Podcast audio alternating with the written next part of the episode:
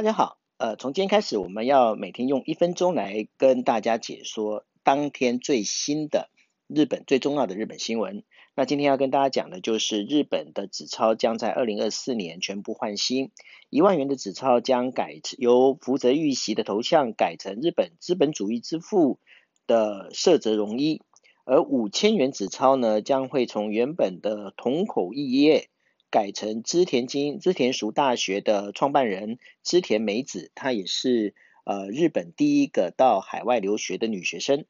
另外呢，一千元的纸钞呢也会从野口英世转换成就是设立血清疗法的北里财三郎。那这当中其实比较有趣的是，呃，色泽荣一，呃，过去日本在做纸钞的这个纸币的时候，色泽荣一也曾经上来过，但是因为他没有留胡子。所以呢，大家会觉得就是纸钞的制造那个技术啊，还是必须要有胡子才会比较好做。也就因为这样子，所以那个色泽容易就被落选了。那最近为什么会重新再上来的最主要原因呢，也是因为现在的印刷技术发达，没有胡子的照片其实也可以用。OK，今天用一分钟的时间就跟大家来聊日本当天最重要的一则头条新闻。谢谢大家。